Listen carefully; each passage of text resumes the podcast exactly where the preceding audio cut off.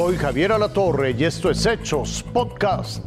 La lucha que deberá librar mi ley para cumplir su agenda liberal. El economista, libertario, de ultraderecha y próximo presidente de Argentina, Javier Milei, busca limitar el daño que causó la inflación que durante este año aumentó a casi 140%. Se termina la inflación y el tren y el colectivo lo vas a poder pagar sin que nadie te ayude. Conmigo se termina la decadencia y volvemos a ser potencia. Para hacerlo, su principal propuesta es reemplazar la moneda argentina con el dólar. Planea un recorte del gasto público y reformas tributarias y financieras que impulsarían una banca libre y sin regulaciones. Además, busca privatizar empresas estatales con números rojos y sobre todo fomentar la inversión privada. Todo ese comercio que tiene el sector privado va a seguir, no es que va a dejar de existir. Y si por algún motivo vos creés que dejara de existir, digamos, lo podría comercializar desde otro lado. Por lo tanto, digamos, o sea, vos te crees que los chinos quieren hacer beneficencia con nosotros. Así que si no se lo vendiese a los chinos, se los podría vender a otros. Deja de, deja de asustar a la gente con la pérdida de puestos de trabajo.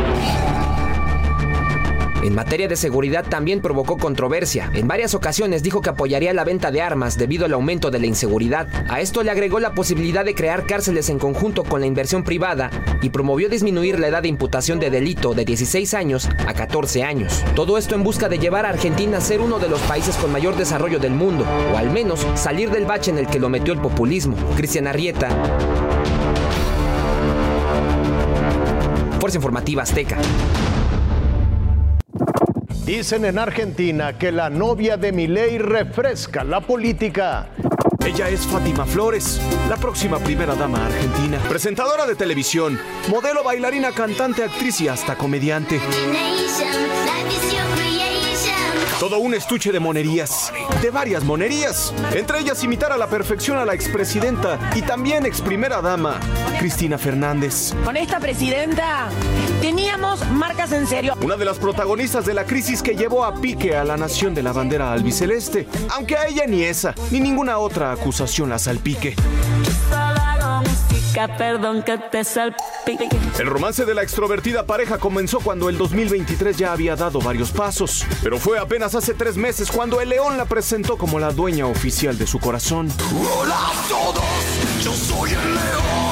María Eugenia Flores, nombre real de Fátima, tiene 42 años y está recientemente divorciada tras una relación de dos décadas. Fue con el apoyo de su ex esposo, productor de programas de espectáculos, que eligió seguir el sendero de la televisión. De ahí nació el amor por la imitación, el gusto por ser lo mismo Michael Jackson.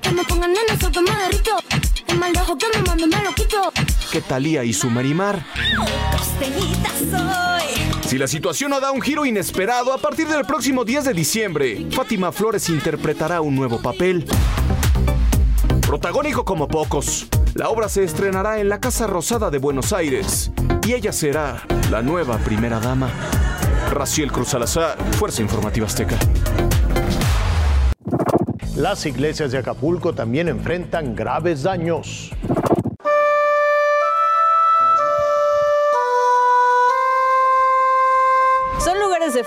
Aquí hay techos caídos, vidrios rotos y oficinas en mal estado. Son las parroquias y capillas de Acapulco Guerrero que tampoco se salvaron del paso del huracán Otis. A casi un mes de la devastación, así es como lucen. Tenemos un censo de más de 100 iglesias afectadas, desde daños más severos hasta pues daños menores.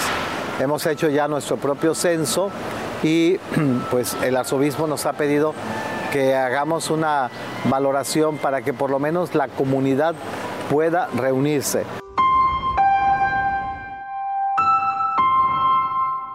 Sin embargo, en estos recintos la fe es inquebrantable. Esta es la nueva Catedral Nuevo Cristo Rey de Acapulco. A pesar de que el 50% del techo se perdió, la gente no ha dejado de ir.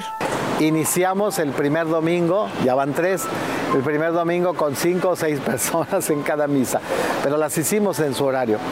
Ayer, gracias a Dios, un 80% ya, ya asistió. Las parroquias de las zonas más alejadas fueron las más afectadas. Sin embargo, los acapulqueños han comenzado a limpiar escombros como en la parroquia de la colonia Mirador. Los cristales, las bancas que salieron volando como si fueran de papel, pero fueron afectaciones, digamos, menores. Las capillas, que son eh, templos pequeños ubicados en los barrios y colonias, es así sufrieron porque la gran mayoría tenían techos de lámina. Todos los días se ofrecen misas y entre la devastación muchas se convirtieron en centros de acopio de víveres y medicamentos, pues les preocupa la llegada de otra crisis a Acapulco. La crisis es sanitaria porque los volúmenes de basura en la calle nos están afectando. Aquí tenemos un pues un humilde dispensario, a veces con algunos médicos voluntarios que se acercan y nos están pidiendo mucho medicamento para infecciones intestinales. Gran parte de las iglesias de Acapulco se sostienen de donaciones.